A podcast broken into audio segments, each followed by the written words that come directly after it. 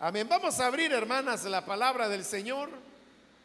Y en esta oportunidad lo hacemos en el Evangelio de Mateo. Busquemos el capítulo número 18. Vamos a leer la palabra de Dios en el Evangelio de Mateo, capítulo 18, los versículos 21 y 22 que nos dicen, entonces se le acercó Pedro y le dijo, Señor, ¿cuántas veces perdonaré a mi hermano que peque contra mí? ¿Hasta siete? Jesús le dijo, no te digo hasta siete, sino aún hasta 70 veces 7. Amén. Hasta ahí dejamos la lectura. Pueden tomar sus asientos, por favor.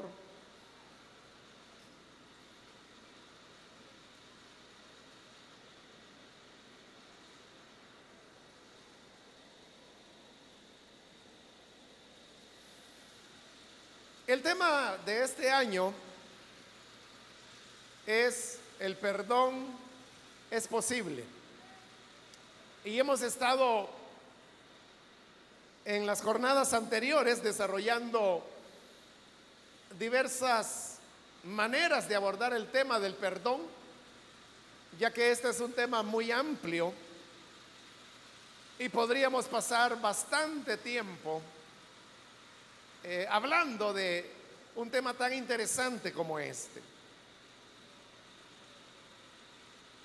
A pesar de ser un tema amplio e interesante, muchas veces encontramos en los creyentes una resistencia a obedecer la palabra en el sentido de llevar a la práctica lo que tan claramente el Evangelio nos muestra. En palabras como las que acabamos de leer hoy, donde el Señor Jesús le dice a Pedro que él no debe perdonar hasta siete veces, sino que le dice debe hacerlo 70 veces siete. Lo cual pues era una dimensión del perdón mucho más allá de la que Pedro podía imaginar. Entonces, la instrucción del Señor es muy clara y podríamos decirla en una frase, lo que Él nos pide es el perdón ilimitado. Que perdonemos ilimitadamente, es decir, no hasta siete, sino que como Él lo dijo, 70 veces siete. Pero eso no significa multiplicar 70 por siete y entonces voy a ver cuántas veces perdono. Sino que la idea en, en esas palabras que el Señor utilizó es que el perdón debe ser una actitud constante del creyente, de, de perdonar, como dije, ilimitadamente. Si esa es la enseñanza del Evangelio, entonces, ¿por qué razón es que el es tan poco practicado? ¿Por qué las personas saben que deben perdonar, pero es algo que muy poco practican? Lo que ocurre es que el ser humano inventa muchas excusas o razones para no obedecer la palabra de Dios de la manera como ella nos la pide. Y yo quisiera compartir con usted en esta ocasión algunas de las excusas que en torno al perdón se expresan con el objeto de justificar por qué no se está perdonando. una, o la primera excusa que voy a mencionar, es cuando las personas dicen, no es correcto perdonar si yo no siento hacerlo. Entonces, la idea detrás de este argumento es que la persona que dice perdonar a otra sin tener el verdadero deseo de hacerlo, estaría actuando de una manera hipócrita, porque entonces estaría haciendo algo que realmente no desea hacer. Y que lo está haciendo o porque se lo ha pedido el pastor o porque se lo ha pedido un hermano. Pero no es algo que verdaderamente nazca de la persona. Ahora, esta excusa, que no es correcto perdonar si verdaderamente no lo siento, realmente es solamente eso, solo una excusa. Porque la verdad, la verdad, la verdad, hermanas, es que nosotros hacemos muchísimas cosas en la vida y que no deseamos hacerlas. Pero las hacemos. Y al hacerlas no nos convierte en hipócritas, sino que al hacer esas cosas que no deseamos hacer, muchas veces nos convierte en personas responsables. Le pongo un ejemplo, y este es muy fácil de entender, el ejemplo de los impuestos.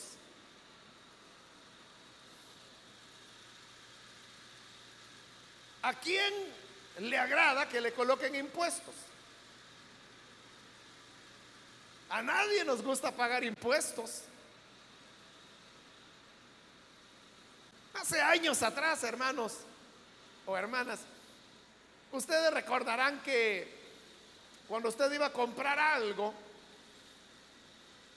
algún negocio, algún almacén, lo que fuera, pues usted simplemente iba y compraba el producto que tenía que o que necesitaba y eso era todo. Pero fue allá por finales de los años 90 cuando en nuestro país se estableció el impuesto que se llamó impuesto al valor agregado, popularmente conocido como el IVA que originalmente era solo del 10%. Es decir, que a cualquier cosa que usted compraba, ahora usted tenía que pagar un 10% adicional de impuesto. Y si usted pagaba antes, que era la época del colón, ¿no? 10 colones por la bolsa de algún producto, pues de un día para otro ya no valía 10, ya valía 11 colones porque le habían subido un colón que correspondía al 10% del IVA. Pero ese 10% ya en la década de los años 2000 se incrementó tres puntos más y llegó al 13%, que es el que pagamos hasta hoy en día. Lo que ocurre, hermanos, es que de eso hace ya años, y a lo mejor las las jóvenes que están acá, es como una cosa nueva lo que estoy diciendo. Y, podrán decir, ¿qué?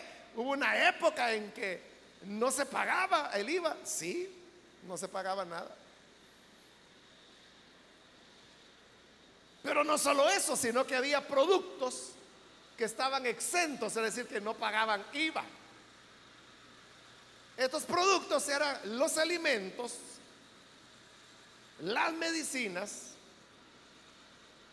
y los libros. Es decir, que si usted iba al mercado y compraba comida o a un supermercado donde fuera, no pagaba IVA. Estaba exento del IVA porque era alimento. Lo mismo era si iba a la farmacia y tenía que comprar un, medicamento, no pagaba impuestos. Pero posteriormente en las presidencias que se fueron sucediendo, fueron eliminando esas exoneraciones. De manera que el alimento comenzó a pagar IVA también. Y luego hubo otro momento en que las medicinas comenzaron a pagar IVA. Hoy en día lo único que ha quedado exento del pago del impuesto del IVA es el libro. Si usted va a una librería y compra un libro, no paga IVA. Porque es lo único en nuestro país que no está grabado con ese impuesto. Ahora, yo le pregunto, bueno, hoy ya nos acostumbramos, ¿verdad? Como ya hace años de eso, más de 20 años, ya nosotros en nuestra mente tenemos grabado la idea de, lo que cuesta determinado producto y ya ni cuenta nos damos que estamos pagando el 13% más. Pero si estuviera más cercano nos resentiría todavía más. Y por eso le voy a poner el ejemplo de otro impuesto que es más cercano. Es el impuesto que se llama contribución especial a la seguridad. CES. Por sus iniciales, CES. El CES es el que graba también con el 10%, supuestamente a las compañías telefónicas. Pero usted sabe que las compañías telefónicas son tan generosas que lo que hicieron fue trasladarle a usted el impuesto. Entonces, si antes usted iba a la tienda y decía, mire, deme un dólar de saldo, hoy tiene que pagar unos 10. Eso es ilegal, no le pueden cobrar 10 centavos más, pero lo hacen. O si recarga electrónicamente, ahí le aparece en su teléfono y dice, ha recargado 1.10 o si fueron 2 dólares, 2.20. ¿Y a quién le alegró que le subieran eso? A eso me refería yo cuando le decía que si en la vida solo hiciéramos lo que nos dan deseos de hacer, casi no haríamos nada en la vida. Porque no pagaríamos impuestos, porque no nos gusta.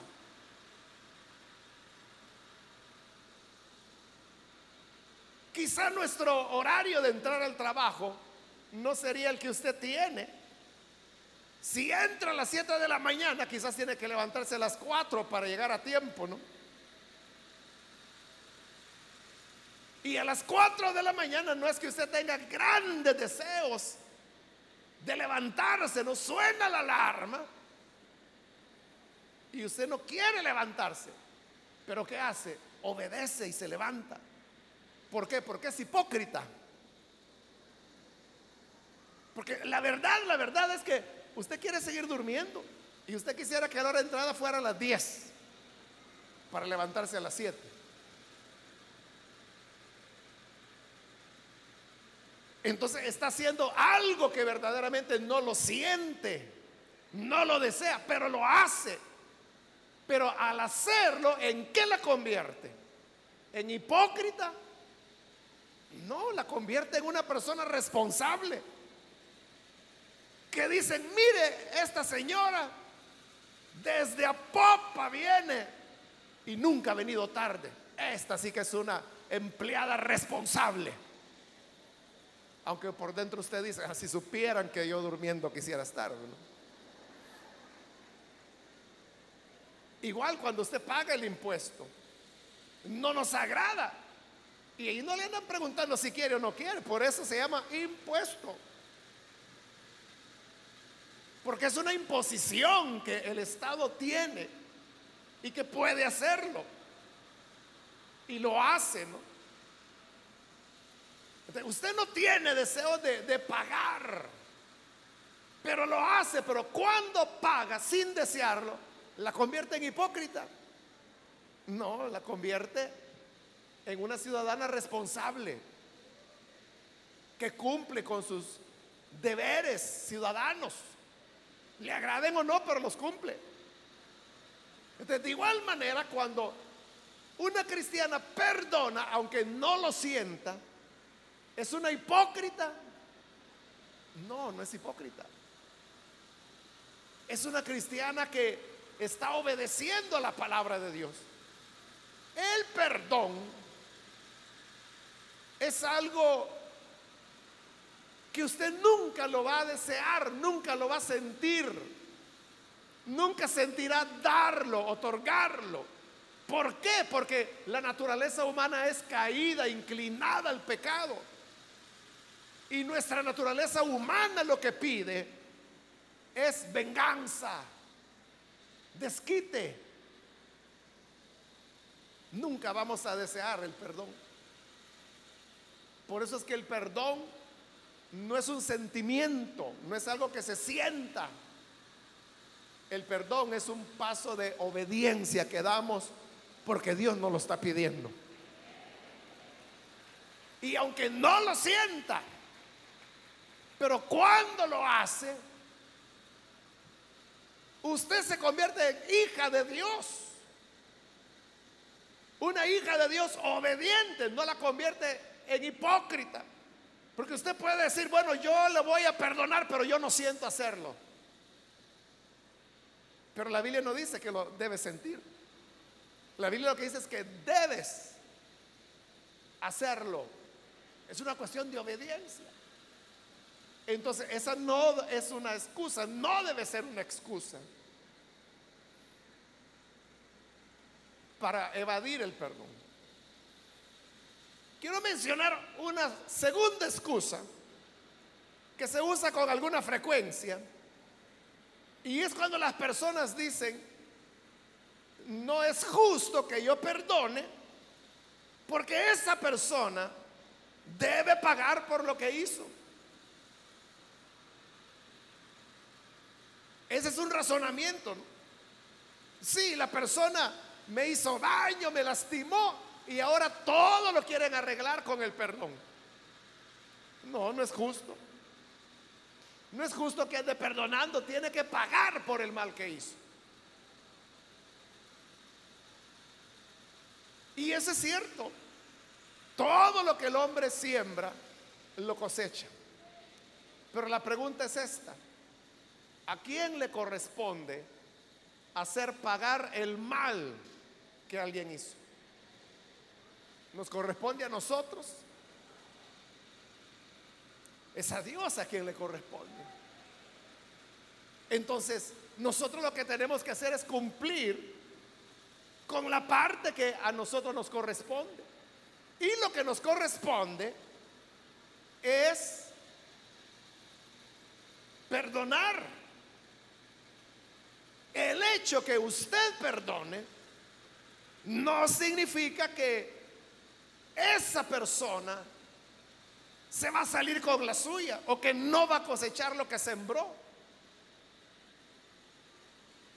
Porque hay un juez que está vivo, que es justo, y por lo tanto no somos nosotros los que debemos darle lecciones a Dios acerca de lo que es justo o de lo que es injusto. Él es el Padre de la justicia. Por lo tanto, si la Biblia lo que me pide a mí es que perdone, eso es lo que yo tengo que hacer. Ahora, y la persona a la cual perdono, ¿cuándo va a pagar? Cuando Dios quiera. Cuando Dios quiera cobrárselas. Y si Dios no se la cobra, ¿cómo que no? ¿No cree usted a su palabra que dice que todo lo que el hombre siembra lo cosecha? ¿No cree a la Biblia que dice que si sembramos para la carne, de la carne segaremos corrupción? Dos cosas. O, Dios es mentiroso y entonces tiene razón. No perdone para que la persona pague. O el razonamiento está malo. Pero la verdad es que es esa excusa, ese razonamiento, el que está malo. Porque al fin y al cabo, el que usted le perdone o no le perdone, no es algo que hará que la persona pague. O sea, si usted dice, no, esa persona tiene que pagar, yo no le voy a perdonar. ¿Y usted cree que con negar el perdón está pagando? A esa persona quizás ni le importa si usted le perdona o no. Conocí un caso de una muchacha que siendo niña había sido abusada por su propio padre. Y ella tenía raíces de amargura y rencor por el abuso recibido contra su papá. Y era obvio, ¿no? Al llegar adulta, ella tuvo una experiencia de conversión al Evangelio. Y al creer en el Evangelio, ella comprendió que necesitaba perdonar a su padre, pero era algo que le costaba mucho a ella, porque la había lastimado demasiado.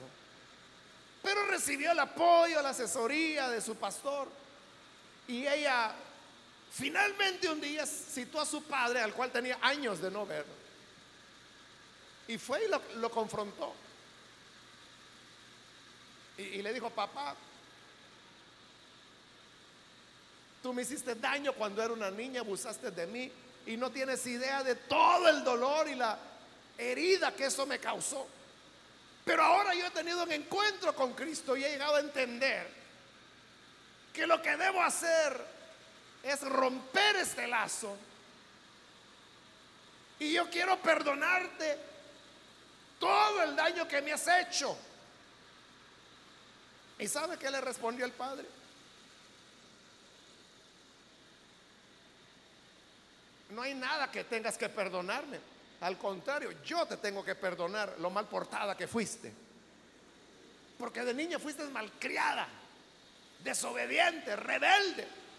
Y eso a mí me causó mucho dolor, así que tú tienes que pedirme perdón a mí. Era cierto que la conducta de la niña había sido así, pero era consecuencia del abuso al cual ella se vio sometida. Entonces la joven esta, la, muchacha cristiana, ella se sintió muy desconcertada. Se sintió que no era esa la respuesta. Ella esperaba de su padre un reconocimiento y que dijera, sí, yo entiendo que te hice mucho daño. Perdóname. No ocurrió, ocurrió lo que le he contado. Entonces yo le pregunto, para ese hombre, que no le importaba si su hija lo perdonaba o no, la falta de perdón de esta joven, ¿a quién le dañaba? ¿A él o a ella? Era ella quien le dañaba. Muchas veces el ofensor puede vivir perfectamente sin ni siquiera pensar en el tema de ser perdonado. Entonces cuando la persona dice, no es justo que yo le perdone porque tiene que pagar, ¿y usted qué cree? Que con no perdonarle le está haciendo pagar. Si no le importa. Solo Dios sabe de qué manera se la va a cobrar. Y como Él es un Dios justo, Él sabe cómo hacerlo. Por lo tanto, si confiamos en que Dios es un juez justo, nosotros debemos cumplir nuestra responsabilidad de perdonar, que es lo que se nos pide. Amén, hermanas.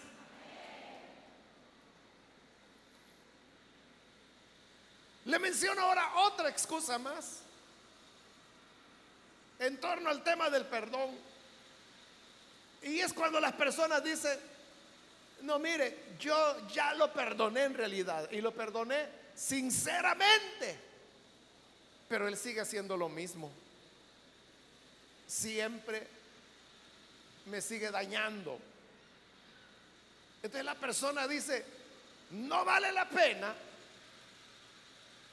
continuar perdonando si la persona no cambia la actitud, porque siempre estará lastimándome y ofendiéndome. Ahora, Nosotros no podemos cambiar la conducta de las personas. Solo podemos cambiar la propia. Nosotros no podemos arreglar el mundo. Solo podemos arreglar nuestra vida.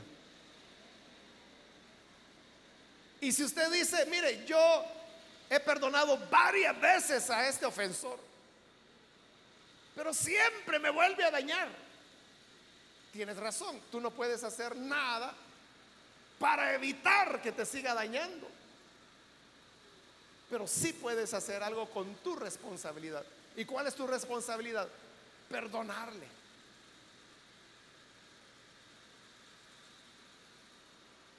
Eso es lo que a ti te toca y lo que puedes manejar. No puedes manejar a la otra persona. Entonces, ¿qué hará la otra persona? Ya es asunto de ella. Y entonces usted dirá, ah, entonces a mí me toca estar perdonando, perdonando, y a él le toca estarme ofendiendo y ofendiendo y ofendiendo y ofendiendo. Sí, pero ya dijimos que hay un Dios vivo. Nuestro Dios está vivo y Él ve y oye todas las cosas. Y es un juez. Y es un juez justo. Consecuentemente,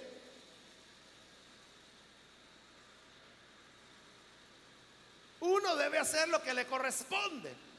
Dios se encargará de lo demás. O sea, exactamente este argumento, yo ya lo perdoné, pero me sigue ofendiendo. Ese argumento es exactamente lo que Pedro le preguntó a Jesús. Le dijo, Señor, ¿cuántas veces tengo que perdonar al que me ofende? Y Pedro pensó que él estaba dando un gran paso cuando le dijo, siete veces es suficiente. ¿Y qué le dijo el Señor? Se lo leo. No te digo hasta siete, sino aún hasta setenta veces siete. Pedro pensaba que siete era extraordinario y que Jesús le iba a decir maravilloso. Ya en la octava le puede romper la cara. No, le digo, no es hasta siete, es hasta setenta veces siete. Entonces, ¿debo continuar perdonando a la persona que me sigue ofendiendo? Jesús dice, sí, Sí. Entonces yo voy a ser un tonto. No, no serás una tonta. Serás una persona que obedece la palabra de Dios, una cristiana auténtica. Amén.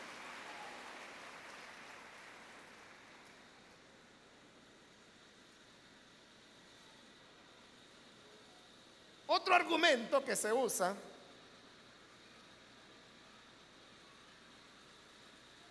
es cuando se dice, yo puedo perdonar, pero el problema es que continuamente voy a estar recordando el daño que me hizo. yo lo puedo perdonar, pero siempre me voy a sentir lastimada porque estaré recordando la ofensa que esta persona me hizo. El argumento parece razonable, sin embargo no es un razonamiento válido, porque ahí lo que se está haciendo es confundir dos cosas. Confundir lo que es perdón con lo que es olvido.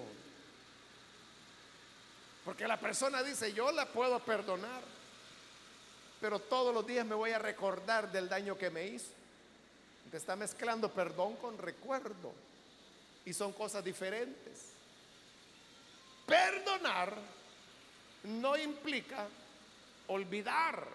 Porque hay gente que dice, el perdón es borrón y cuenta nueva. Qué bonito fuera que pudiéramos hacer borrones en nuestro recuerdo. A saber cuántas veces hubiéramos borrado pedazos de la vida que no quisiéramos recordar por una u otra razón.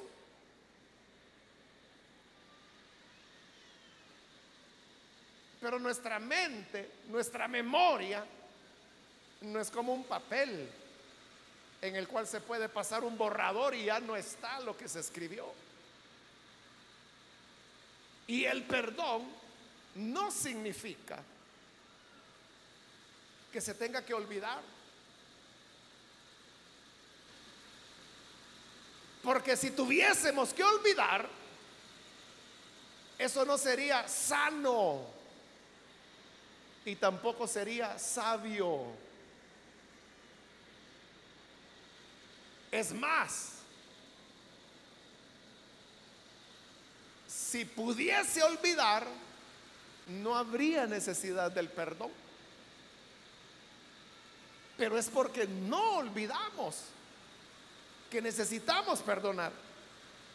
Porque si pudiésemos olvidar y usted ya olvidó lo que pasó,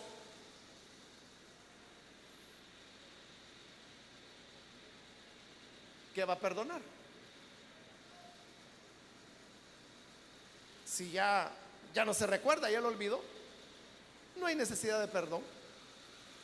Ya no hay nada que perdonar, ya no se acuerda. Pero es lo contrario, es porque siempre recordamos. A usted le puede pasar algo así como que a veces decimos, mire, de lo que quisiera acordarme, me olvido. Y de lo que debo olvidar, ahí lo tengo presente.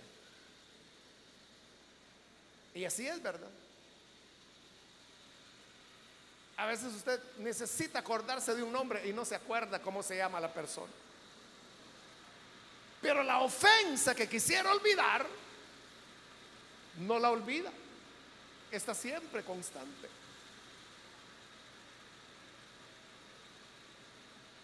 Nosotros no decidimos qué recordar y qué olvidar. Pero si le digo esto, lo que hace que algo quede muy grabado en nosotros es el grado de impacto que logra en nuestro corazón. Las cosas que más nos dañan son las que menos vamos a olvidar. ¿Oyó lo que le dije? Las cosas que más nos dañan son las que menos vamos a olvidar. Y las cosas que no producen en nosotros ningún impacto emocional son las que olvidamos. Por eso es que se nos olvida cómo es que se llamaba este señor, hombre, cómo es que se llamaba. ¿Sabe por qué se le olvidó? Porque ese fulano es insignificante para usted. No le impresionó. Y por eso lo olvidó. Pero el daño, la ofensa que le hicieron, le hirió de tal manera que no lo va a olvidar. Pero perdonar no significa olvidar.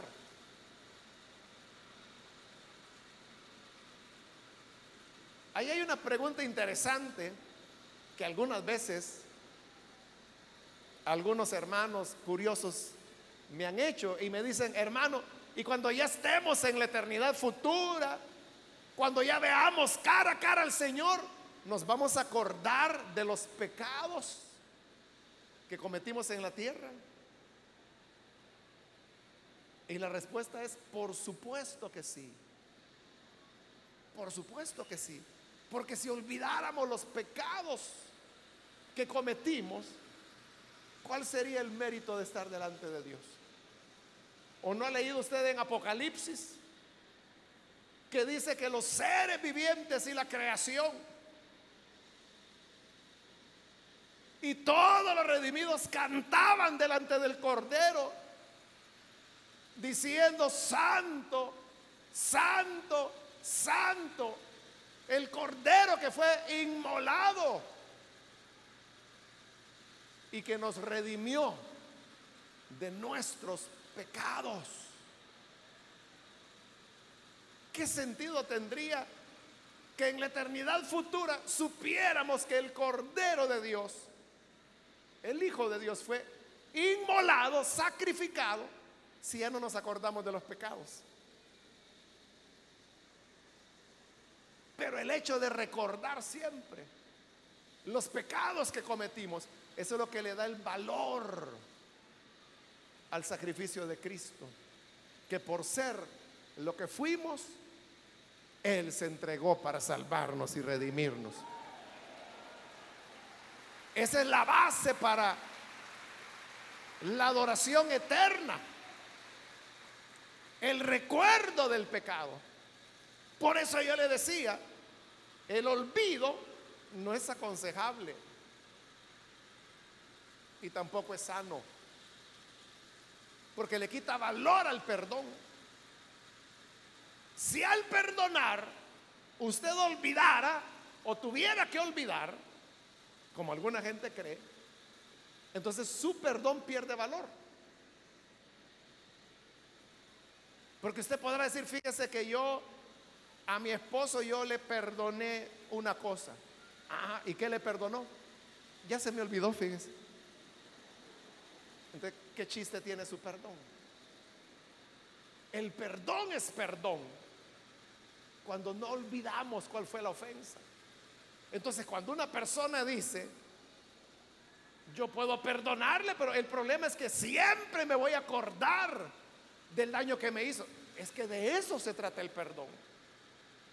Para eso exactamente es que necesitamos el perdón. Porque lo vamos a recordar cada día. Por eso necesitamos perdonar. Es lo contrario. Este argumento, en lugar de justificar nuestra falta de perdón, nos enseña nuestra necesidad de perdonar. Le voy a poner otro ejemplo de otra excusa que las personas dan para no perdonar. Y es cuando una hermana diría, mire, yo estoy dispuesta a perdonar, entiendo, pero hay un problema. Y es que el que a mí me ofendió, fíjese que ya se murió. ¿cómo hago para perdonarlo si ya se murió? Eso sucede muy a menudo en nuestro país. Con tanto joven y niño y niña que han matado.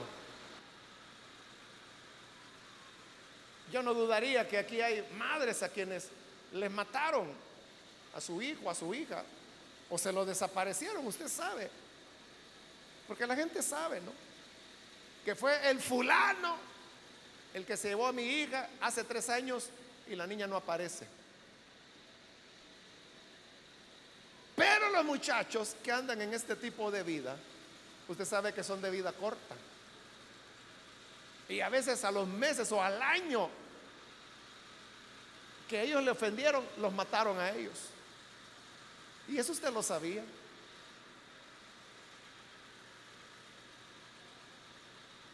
Yo recuerdo una familia que exactamente eso, le matan a un hijo. Ellos son miembros de la iglesia y ellos dijeron, no, nosotros perdonamos. De todas maneras, nosotros sabemos quién mató a nuestro hijo. Pero de todas maneras, a él ya lo van a matar. sí, en serio, menos de un año después de eso, ya lo habían matado. O sea, no ellos, ¿verdad? Sino que, eh, porque esa es la vida de ellos. El que anda en criminalidad es de vida corta.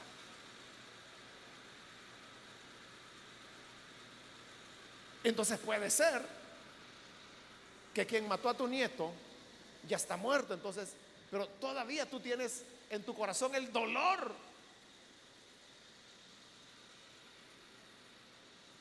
A veces, hermano, también se da que los miembros de pandillas eh, están drogados o están borrachos o las dos cosas a la vez. Y confunden a la persona y la matan Y cuando les pasa la borrachera se dan cuenta que mataron al que no era. Entonces van donde la familia y dice, mire, discúlpenos, nos equivocamos. Eso ocurre. Y por respeto a las familias no le doy nombres, ¿no? Pero yo conozco aquí en la iglesia familias eh, a los cuales eso ocurrió. Que le mataron al hijo y luego las pandillas llegaron y le dijeron, mire, es que estábamos bolos, lo confundimos y lo matamos, pero él no debía nada. Perdónenos. Y lo que normalmente las familias así afectadas dicen, ¿y yo cómo le voy a perdonar? Porque perdonando no resucita el muerto, ¿no? Entonces, ¿qué sucede? Si el ofensor ya murió, como ya murió, obviamente ya no hay manera en que usted le pueda perdonar de manera directa, personal, ¿no? porque la persona ya falleció. Pero siempre se puede perdonar.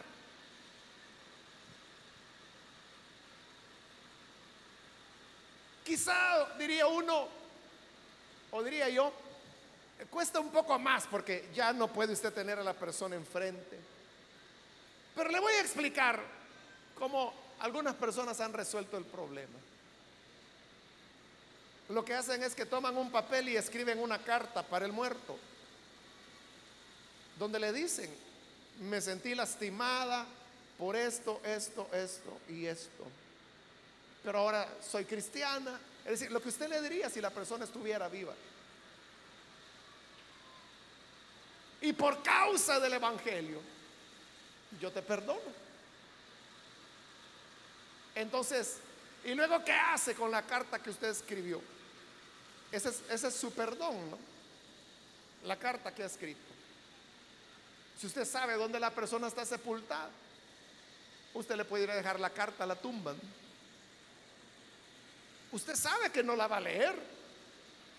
Que el Señor que limpia las tumbas quizá la va a leer o a saber o la va a tirar a la basura.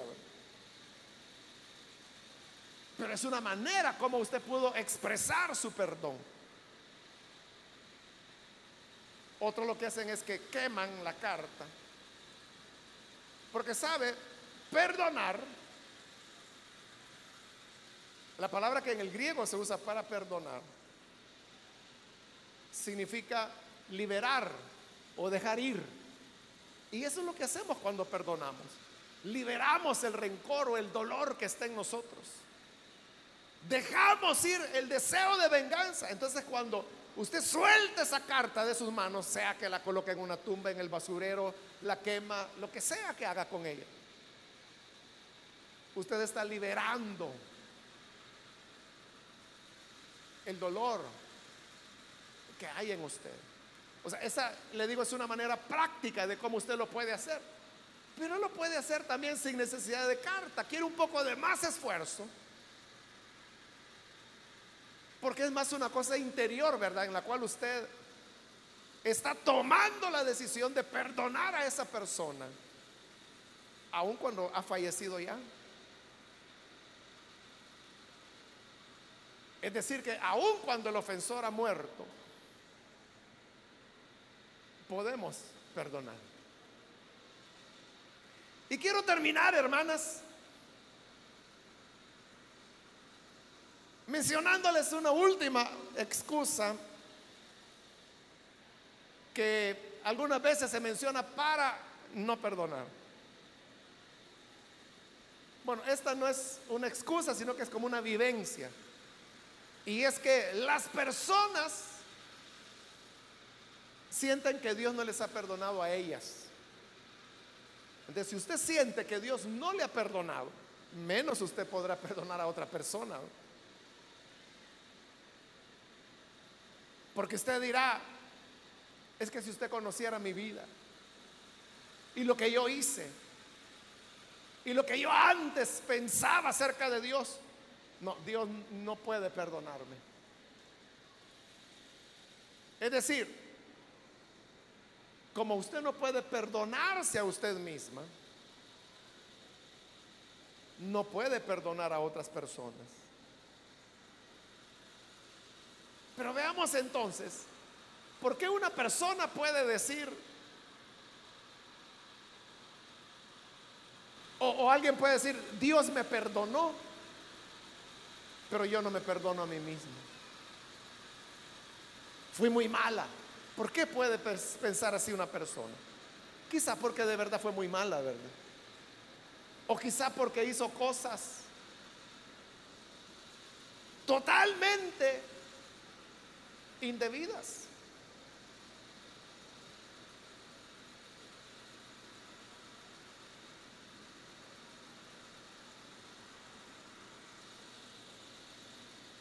Pero mire lo que hay detrás de este pensamiento. Cuando una mujer dice, yo no creo que Dios me perdone, lo que esa mujer está haciendo es que se está poniendo por arriba de Dios. Y se está convirtiendo en jueza de Dios. Porque le está diciendo, no Dios, te equivocaste al perdonarme. No, Dios.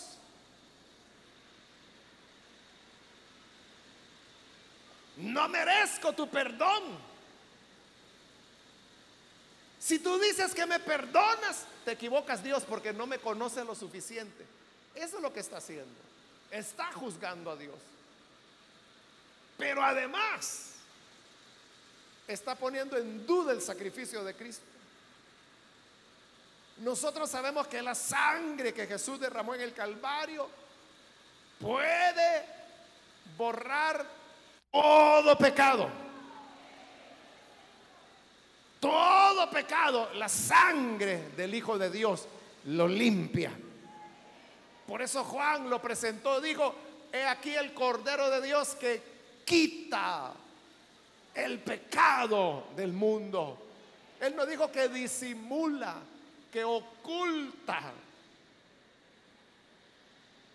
sino que dijo que quita el pecado. Pero cuando viene alguien y dice, yo no creo que Dios me perdone, te está diciendo, el sacrificio de Cristo no es suficiente. Mi pecado es tan pecado, es tan negro, que aquí la sangre de Cristo, aquí topó, aquí sí que no puede. ¿Entiende? Cuando una persona dice, no creo que Dios me perdone, eso no es humildad. Es todo lo contrario, es orgullo. Tan orgullosa eres que te colocas como jueza de Dios, que menosprecias el sacrificio de Cristo y crees que tu razonamiento es más fuerte que el sacrificio que Él ofreció en la cruz. El perdón de Dios es algo que recibimos no por lo que hayamos sido o por lo que hayamos hecho, es cuando tenemos la humildad de creer que su sangre verdaderamente nos puede limpiar del pecado.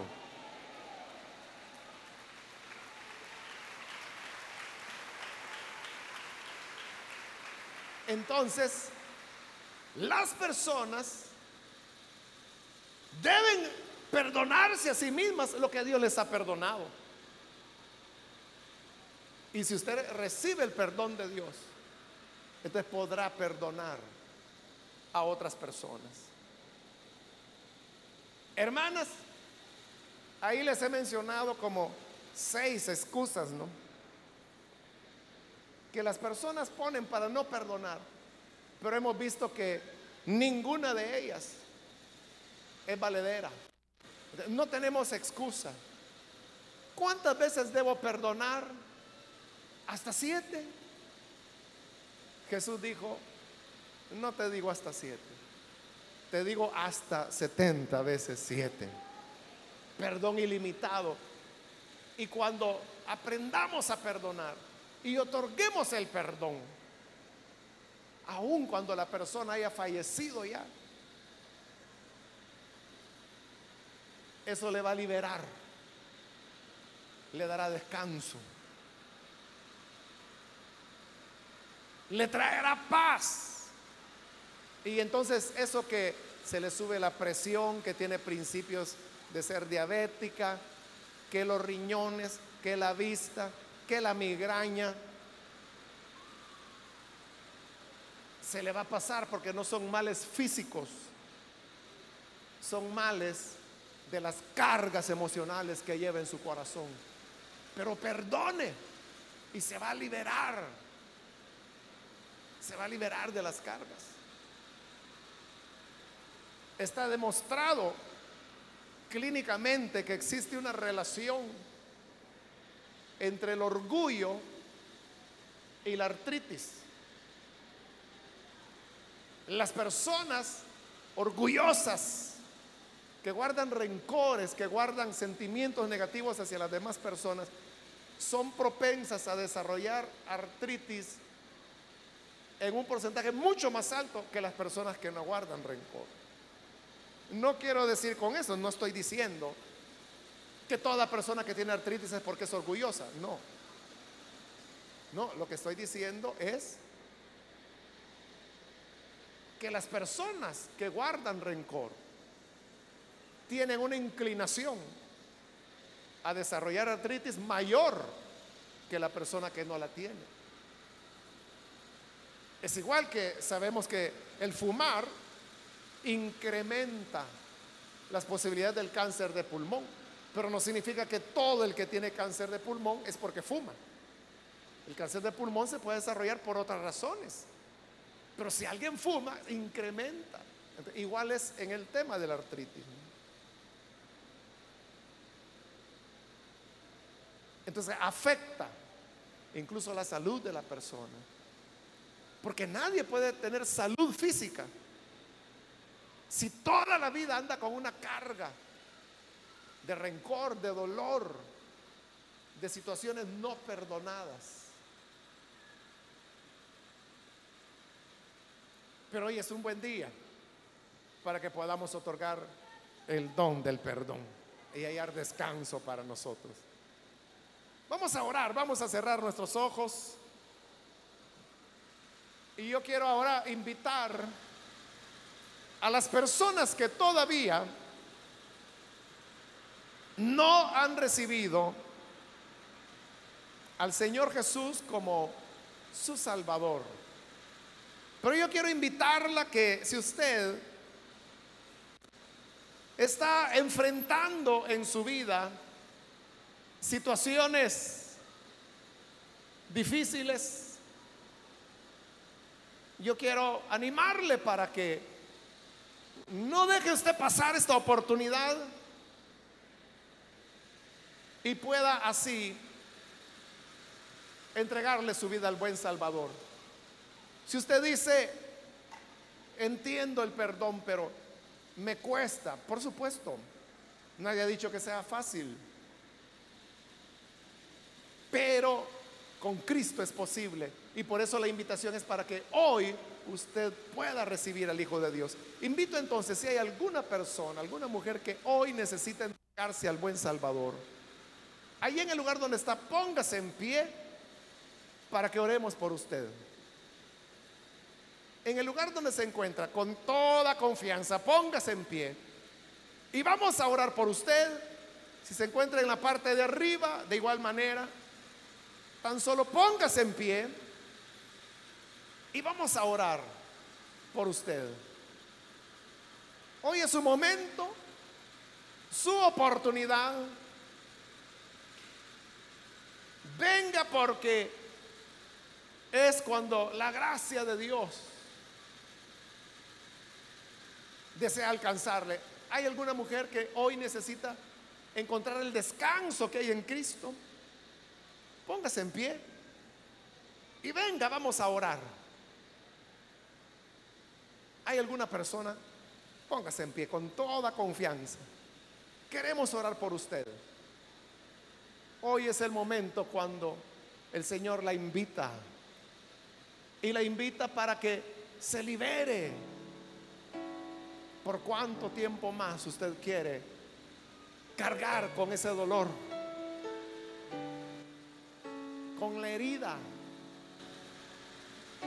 que la ha llevado abierta por tantos años y qué provecho le ha producido. Pero hoy Jesús quiere poner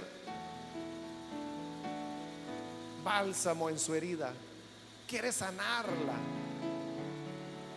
quiere animarla, quiere confortarla.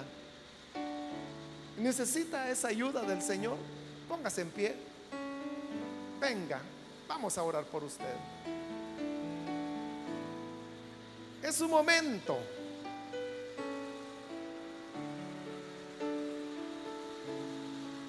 Hoy es el día para que entregue su vida al Señor. Muy bien, aquí hay una persona, Dios la bendiga, bienvenida. Alguien más que necesita pasar puede ponerse en pie. Venga y queremos orar. Yo la invito, no deje pasar el momento.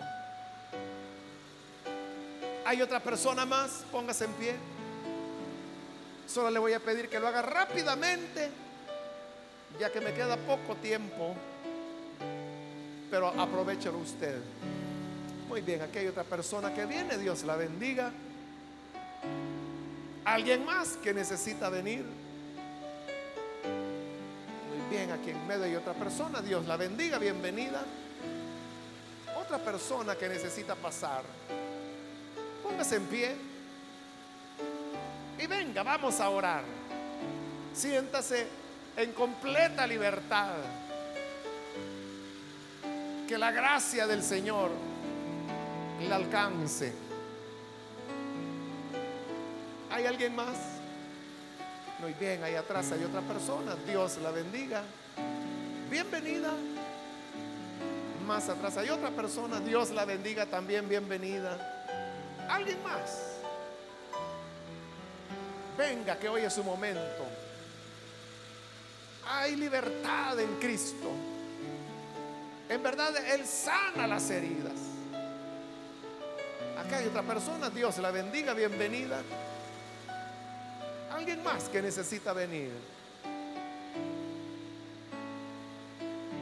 Le invito para que no desaproveche la oportunidad. Y vamos a orar por usted. Quiero invitar también si hay hermanos que se han alejado del Señor, pero hoy necesitan reconciliarse. Pueden pasar también si se va a reconciliar. Póngase en pie, hermana, venga. Hoy es el día para que venga a descansar. Venga a los brazos del Hijo de Dios, quien le perdona.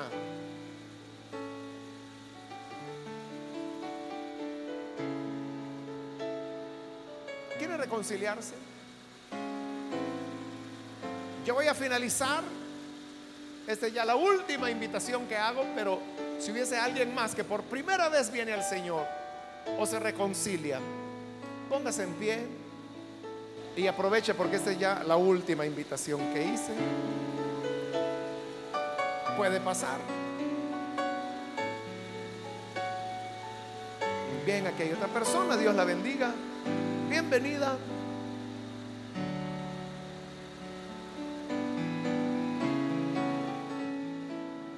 Usted que nos ve por televisión también le invito para que se una con las personas que están aquí al frente y reciba al Señor en su corazón. Ore con nosotros. Señor, te damos las gracias por las personas que están acá al frente y por aquellas que a través de televisión o radio están abriendo sus corazones. Te pido, Padre, que puedas perdonarles, cambiarles, darles una vida nueva, de tal manera que puedan encontrar el descanso que solo tú puedes dar. que comprendan que el perdón no es algo que debemos esperar a sentirlo o desearlo, sino que es una decisión. Y estas personas hoy están decidiendo perdonar. Y tú honras esa obediencia, bendiciéndoles en gran manera. Gracias Señor. Y bendice a toda la congregación, a todas las personas presentes o que ven por televisión, escuchan por radio, para que tengan una experiencia de encuentro contigo y podamos vivir el perdón ilimitado hasta 70 veces 7, como tu palabra lo dice. Gracias Señor te damos por Jesús nuestro Señor. Amén.